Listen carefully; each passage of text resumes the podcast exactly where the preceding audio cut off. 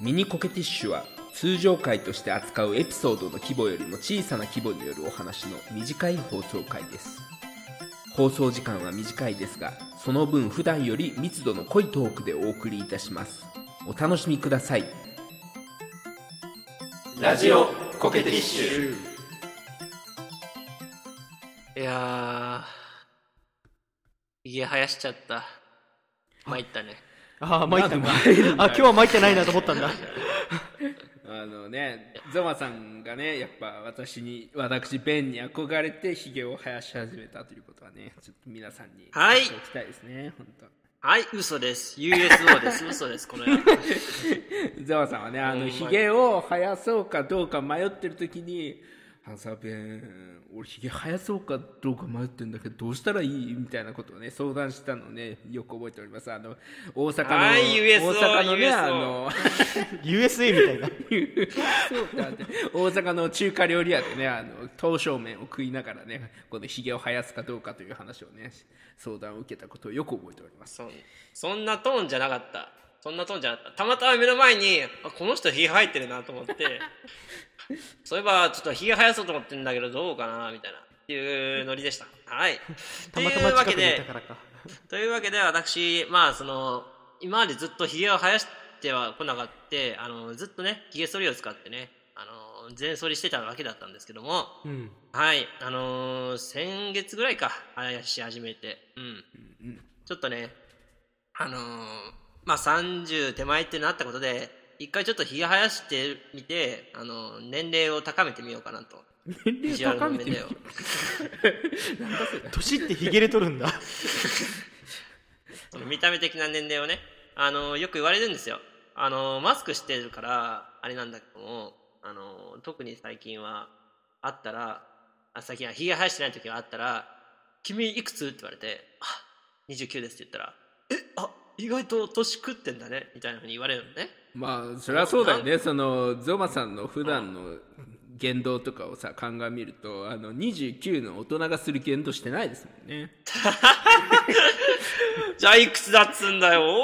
えー まあ精神年齢そうのねまあやっぱなんか20代前半ぐらいなのかなっていうのをね感じてしまいますよねどうしてもリアルな言い方すんなよ。まあでもそうですね。まあそれは置いといて、じゃあまあやっぱりまあちょっと見た目から入ろうじゃないかと。いやまあ中身っていうのも確かにね大事なことではあるかもしれませんけど、まあまずはちょっとね、あのー見た目のひげを生やしてみたら、ちょっとどれだけ印象が変わるのかなっていうふうな、なるほどね。まあ、試してっていうことでやってみた所存でございます。はい。なんで、まあちょっとあの、いつもね、その、どう YouTube の動画の方とかだったら、あの、一応井上陽水だから、あ井上陽水の顔をモデルにしちゃってるから、その、ひげを生やしちゃってるんだけど、実際はひげは全く入ってなかったけど、まあ今はまさにあの感じ、あの、ああなるほどね。動画に書いてる感じの、その、ひげの生やし方をしてて、うん。用水に寄せてるんですね。用水はあんまり関係はあの 気持ち的には関係ないんだけど結局は寄せた形になったよねっていうことはそのうちやっぱサングラスもかけ始めるそして髪の毛パーマを当ててチリチリになるということでよろしいですね。それはただの用水のファンじゃん。別にね俺は用水になりたいって一言も言ってないからね、うん。い用水になりたいかなりたくないかで言えばどうどっちですか？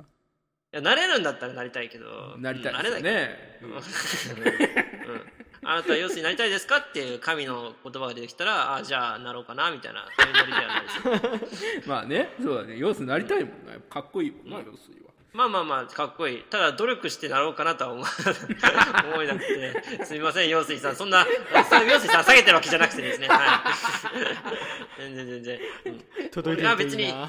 別にやりたいことがあるのでね。うん。まあそういうことですよ。はい。そう。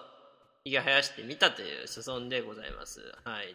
まあ大変だね。ひげ調整するの。ああまあね。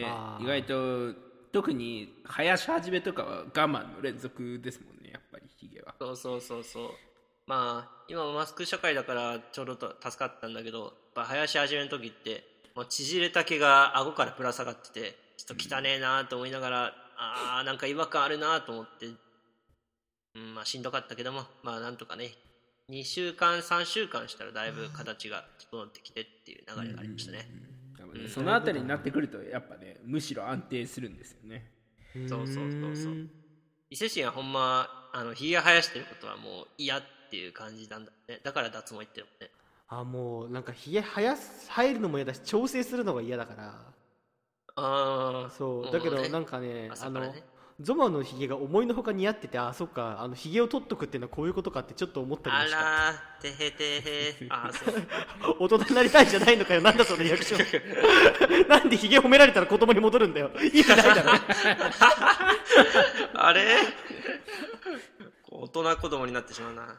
大人どっちや？それは大人の中でも最悪の部類だよ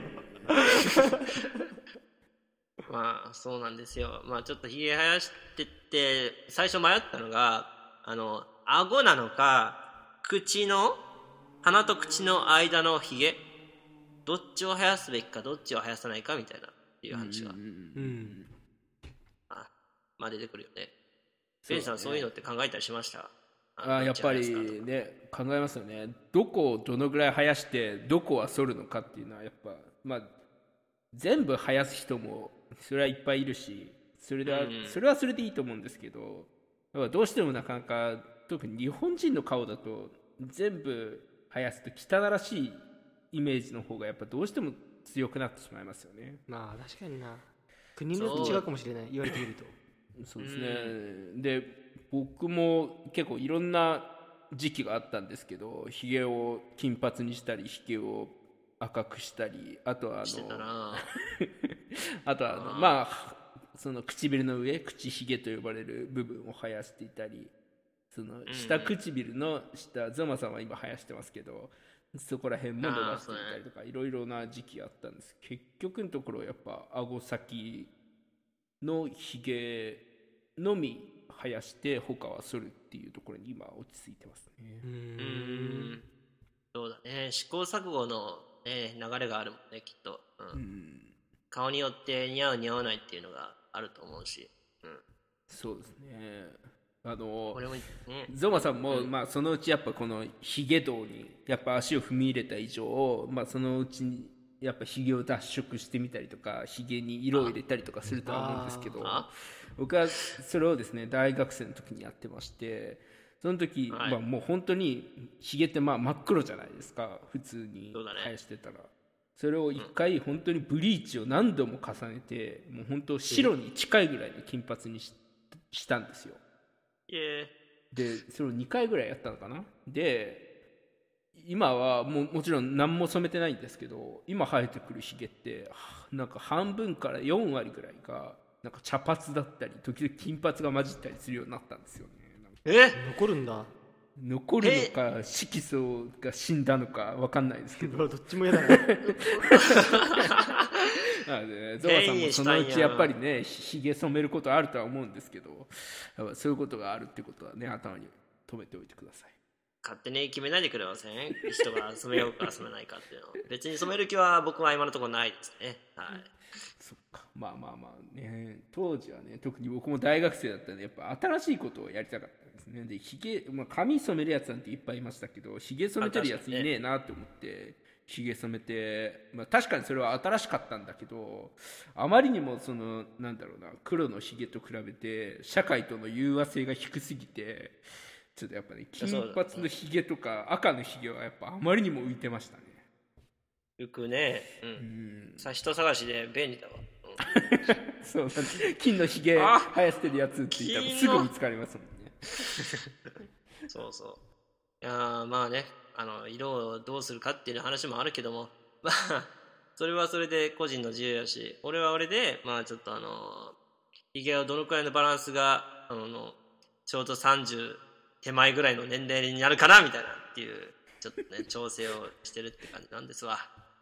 いやいいですまね、やっぱり、はい。ねひげ生やす人は僕はもうすべからく応援したいので、い、やこれからも頑張っていってくださいはいちょっとねまあもしかしたらね突然のあの全てが嫌になってうおーって全部剃るかもしれないし。その時は俺に声かけてねそれはそれでまたねひげのあり方なんですよ。生やしてるものを剃る喪失感も含めてひげですから。まあねイメちゃんが簡単にできるっていうのはあるかもしれないね。そうそうそう。言えば。まあそんな感じの心境心境じゃないわ。近況報告でした。新境地には達してるな、うん。新境地ですね。はい。はーい。ではでは、今回の放送は、えー、ゾモと、えー、ベンと、えー、伊勢神でございましたね。はーい。はい。え伊勢神また離脱もやってんの？何そのなんかいまだにポケベル持ってんのみたいな言い方。古いよ、みたいな。大体同じ同じ感じですけど感覚として。はあのちょうど3日後が多分56回目ぐらいの脱毛でこれあと1年続きます。約いやー、やっぱ期間が長いっていうのがちょっとネックなんだよな。あのね薄くなるのは早いの。だから今は割とひげ剃り楽なんですよ。あ、そうなの。うん。なんだけどあのひげ剃りしなくてよくなるまでにはどうしたって2年かかるんだって男性の場合。おやおや。まあでも実際成功してる人がいるっていうね。まあね。ことだもんね。それもね。あと俺あの一番痛いやつじゃないやつでやってるからだから2年っていうのもある。あー、でもそれでも痛いんやろ？痛い痛い痛い痛い痛いもうやだ痛くない。やめれば？やめない。だって11万払ったんだもんえでも痛い。でやめても続けても11万戻ってこないんだから痛いのやめた方がいいよね。あれ？でも俺はやっぱその毎日のひげ剃りから解放されたいんでまた3日後も頑張りますい。ラジオコケティッシュ